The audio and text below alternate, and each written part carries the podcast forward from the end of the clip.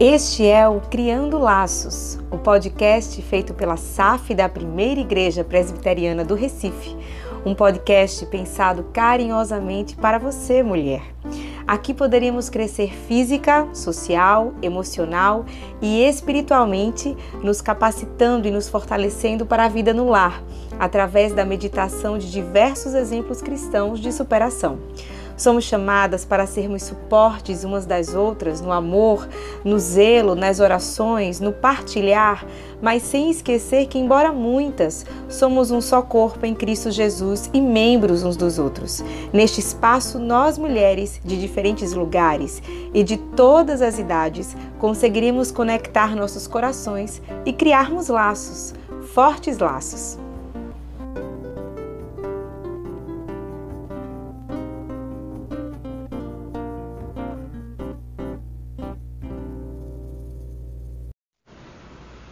É com muita alegria e também com muita gratidão a Deus que nós iniciamos essa série de estudos com esse tema tão importante, tão relevante para os nossos dias, Mulheres da Bíblia e o Mundo Moderno.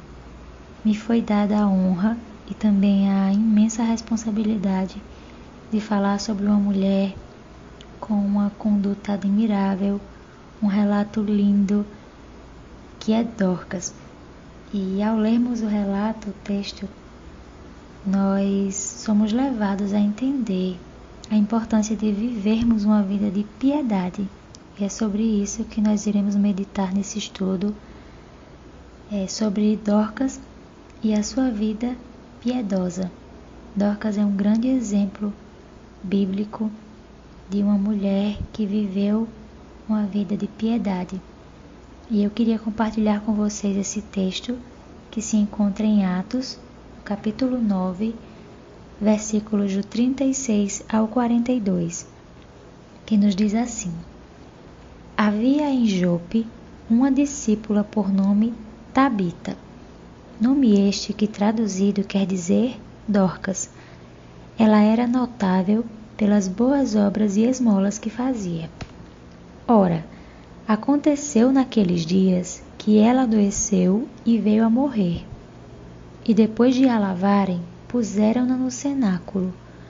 Como Lida era perto de Jope, ouvindo os discípulos que Pedro, Pedro estava ali, enviaram-lhe dois homens que lhe pedissem: Não demores em vir ter conosco.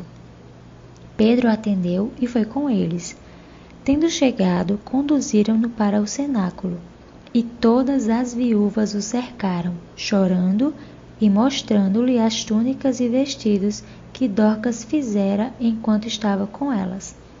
Mas Pedro, tendo feito sair a todos, pondo-se de joelhos, orou, e voltando-se para o corpo, disse: Tabita, levanta-te. Ela abriu os olhos e, vendo a Pedro, sentou-se.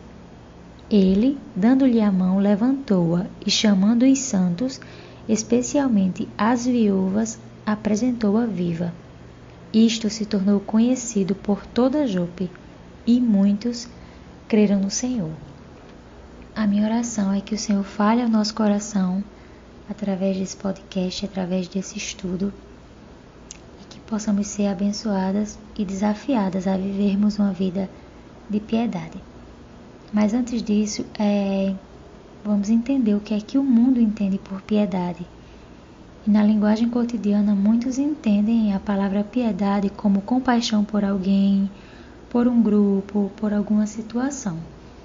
Já o dicionário nos traz o conceito de piedade como devoção, amor pelas coisas religiosas, religiosidade, compaixão pelo sofrimento alheio, comiseração, dó, misericórdia.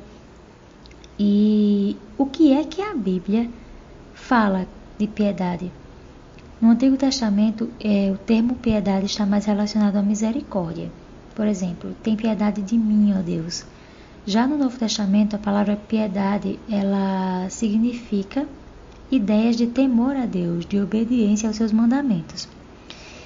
E entrando no texto, nós vemos claramente que Dorcas era um exemplo bíblico de piedade.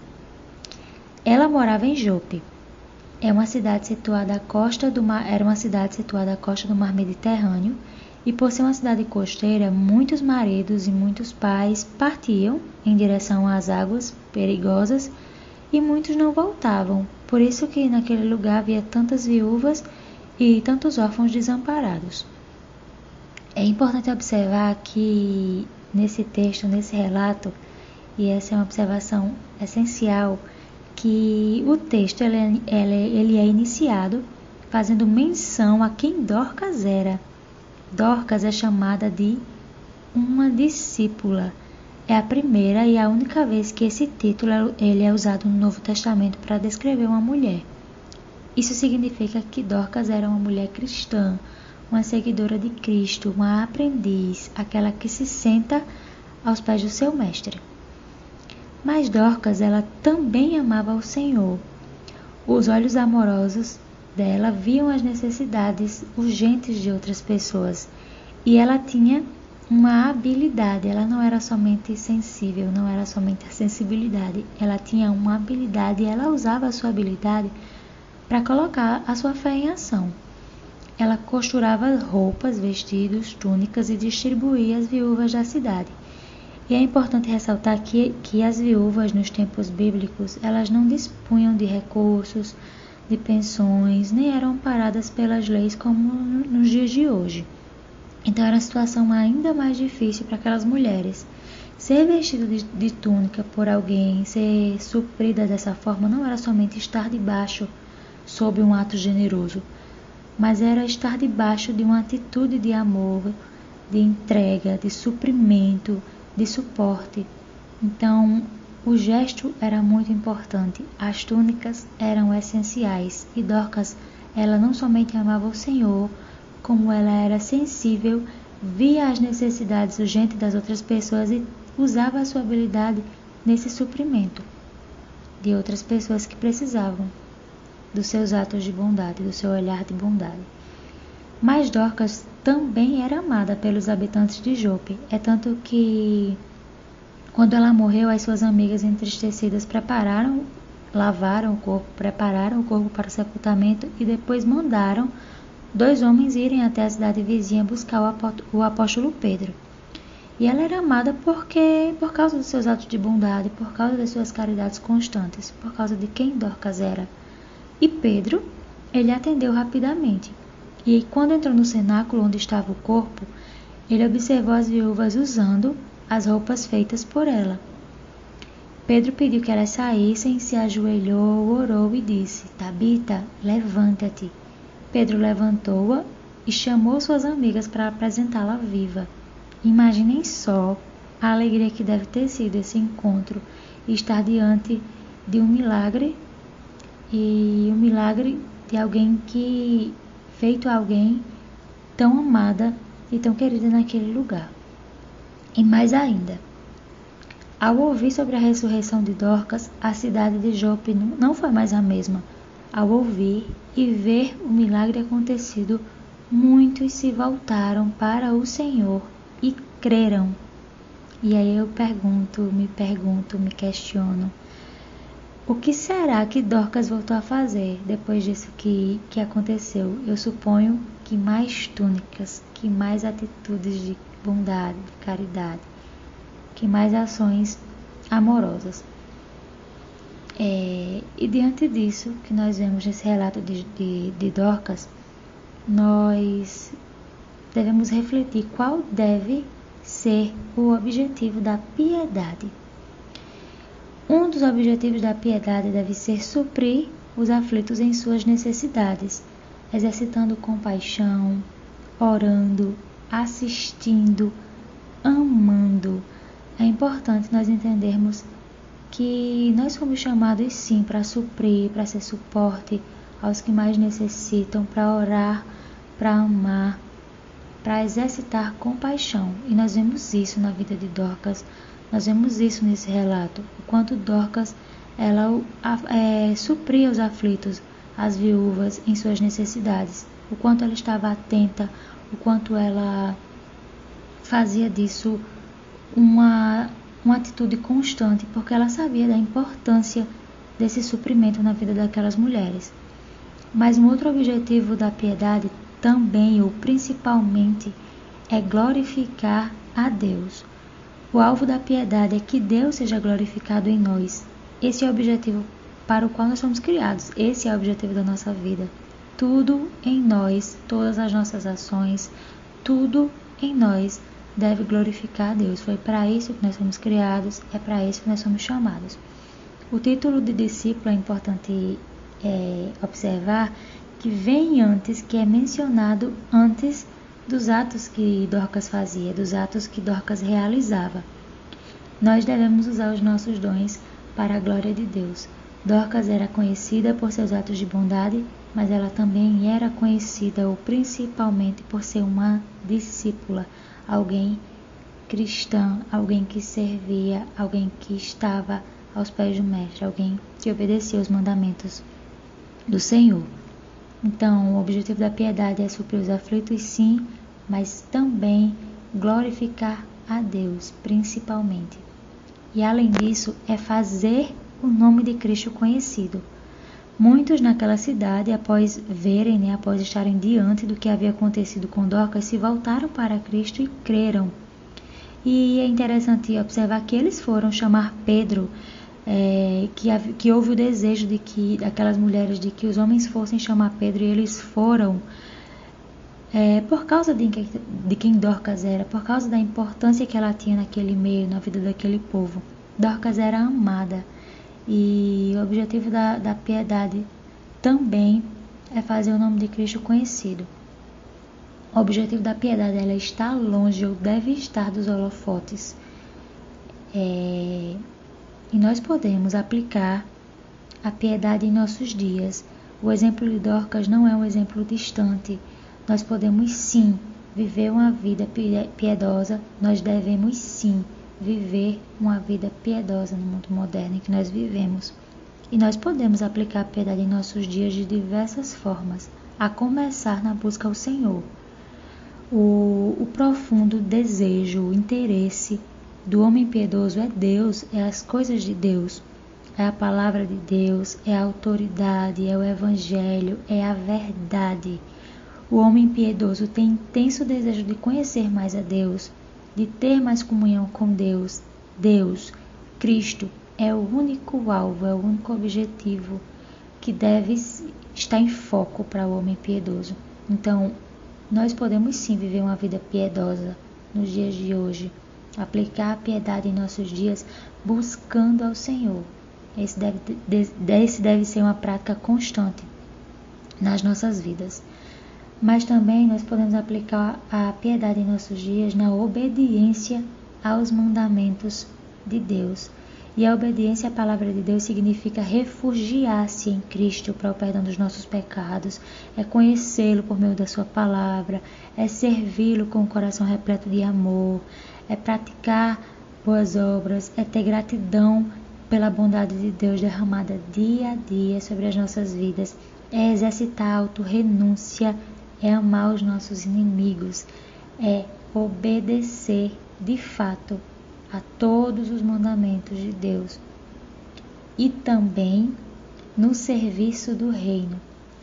É, nós temos vivido um, um, tempos difíceis, num ano difícil, mas nós podemos exercer esse serviço na hospitalidade e muitos não podem, por causa da situação atual que nós vivemos, receber ou abrir as suas casas, como muitos gostam de fazer, enfim.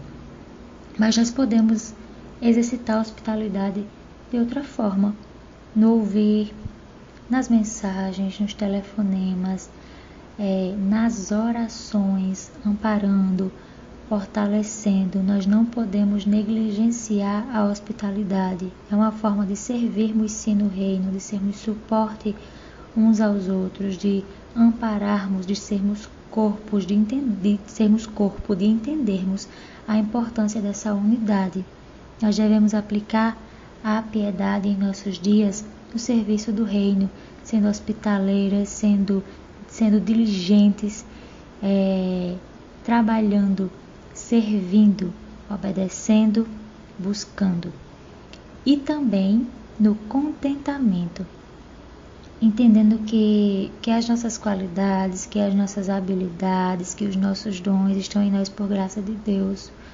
Nós não somos merecedoras, nós não somos autossuficientes, nós dependemos de Deus em todas as coisas e tudo que há em nós é graça de Deus. Isso nos leva a viver uma vida de contentamento, a pararmos de, de murmurar, de reclamar por aquilo que nós não temos, de entendermos que tudo o que temos é fruto da graça de Deus e a vivermos contente em toda e qualquer situação. Nós podemos aplicar a piedade em nossos dias vivendo uma vida de contentamento. Mas também nós podemos viver uma vida piedosa na sociedade em que nós estamos, fazendo Cristo conhecido através das nossas ações, dos nossos atos, do nosso testemunho. É Deus quem deve orientar cada uma das nossas ações. É para a glória de Deus todas as coisas. Deve ser para a glória de Deus tudo o que nós fizermos. Nós podemos é, demonstrar uma vida piedosa na sociedade, na ajuda física, na ajuda espiritual, nesses dias que vivemos e em todos os dias das nossas vidas, amando os necessitados, suprindo-os em suas necessidades, orando, amparando, ajudando. Mas nós também podemos desempenhar, viver uma vida piedosa em nossos relacionamentos, no honrar pai e mãe, e aí isso se aplica à vida dos filhos, honrem os seus pais, obedeçam os seus pais, respeitem os seus pais, vivam uma vida piedosa na obediência aos seus pais, amando-os, honrando, honrando-os, ajudando-os, obedecendo-os, ouvindo-os. É importante vivermos uma vida piedosa em nossos relacionamentos, mas também na saúde e na doença. Isso se aplica aos cônjuges. cônjuges. Amem as suas esposas, maridos.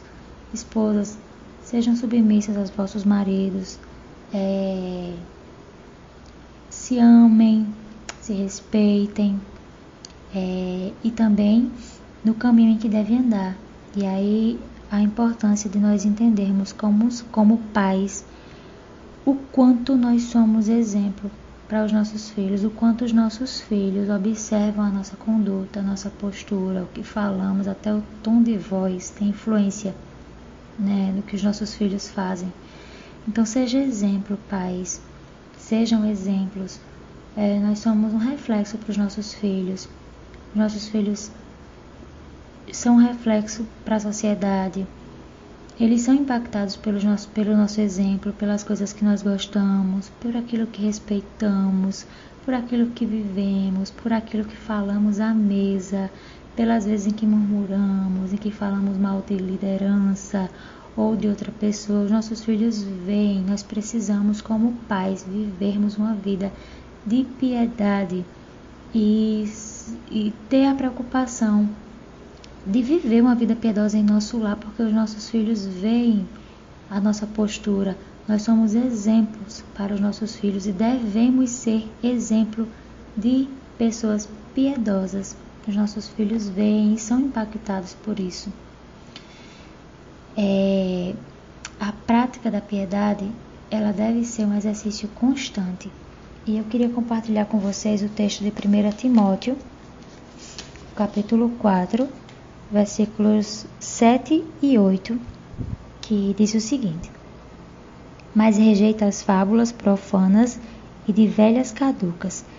Exercita-te pessoalmente na piedade, pois o exercício físico para pouco é proveitoso, mas a piedade para tudo é proveitosa porque tem a promessa da vida que agora é e da que há de ser.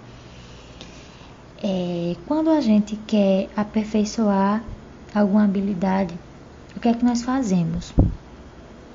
Nós exercitamos. Quando a gente quer aprender a tocar violão, nós praticamos. Quando queremos aprender a falar inglês, nós praticamos. Quando nós queremos aprender a andar de bicicleta, nós exercitamos. Quando nós almejamos a perfeição para qualquer coisa na nossa vida, nós procuramos exercitar. É na prática do exercício que nós conseguimos, que nós adquirimos a habilidade para o que nós desejamos. Com a piedade não é diferente, por isso que eu queria compartilhar esse texto com vocês. O exercício constante nos habilita para uma vida espiritual melhor. Por isso que Paulo ele recomenda a Timóteo: exercita-te a ti mesmo em piedade. E é importante observar que quando Paulo faz a comparação entre a piedade e o exercício físico, ele diz que a piedade para tudo é proveitosa, porque tem a promessa da vida agora, da vida presente e também da que há de vir. Não quer dizer que o exercício físico não seja importante, mas é que o exercício físico, ele para pouco é proveitoso para a vida espiritual, mas a piedade para tudo é proveitosa, para o momento atual e para o que há de vir. Então a importância de exercitarmos a piedade em tudo isso que nós falamos, buscando ao Senhor, obedecendo os seus mandamentos, servindo, sendo contentes diante das situações, é, exercitando, exercitando uma vida de piedade na nossa sociedade, em nossos relacionamentos e exercitando, vivendo uma vida de piedade. Nós podemos fazer isso orando, conhecendo mais, glorificando a Deus, porque nós fomos chamados para isso, nós fomos criados para isso. Dorcas realmente procurava obedecer aos mandamentos divinos de amor ao próximo, do cuidado aos pobres, aos necessitados. Ela não realizava boas obras para ser salva, mas ela praticava essas boas obras porque ela era salva. As boas obras caracterizam é, uma fé salvadora, não é o contrário. Todos os que foram lavados pelo sangue de Cristo são chamados ao exercício da piedade. Por isso que o exemplo de Dorcas é sim aplicável aos nossos dias. Nós devemos viver uma vida piedosa, uma vida de piedade, porque fomos chamados, fomos lavados pelo sangue de Cristo e somos chamados ao exercício da piedade. Dorcas foi um grande exemplo de piedade a ser seguido, mas nós temos um exemplo maior, que é o de Jesus Cristo, e pelo sangue dele nós somos chamados ao exercício da piedade, a vivermos uma vida de piedade. Dorcas exerceu a piedade nos tempos bíblicos, mas hoje também é tempo de continuar a exercer a piedade. A minha oração é que estejamos dispostas a vivermos essa vida de piedade, a entendermos que fomos criados, que fomos chamados ao exercício dessa piedade e que Deus seja glorificado por todas as nossas ações, por todas as nossas palavras e por nosso testemunho. Que Deus possa abençoar a vida de todos vocês que ouvem esse estudo e que Cristo seja o guia, o condutor das suas ações, das suas palavras, das suas vidas. Amém. É Deus quem capacita, não é mesmo? Dorcas, uma simples costureira, está na Bíblia para nos lembrar, dentre outras coisas, que o Senhor é quem distribui dons e talentos para que usemos no crescimento do seu reino. Se nossas mãos podem dizer tanto assim sobre o que cremos, que dirá a nossa vida? No próximo episódio da série Mulheres da Bíblia, a querida Adriana Gomes abordará a importância da serva de Naamã e como ela o leva ao Deus verdadeiro através de uma existência que exalta o Senhor. Não percam e até lá!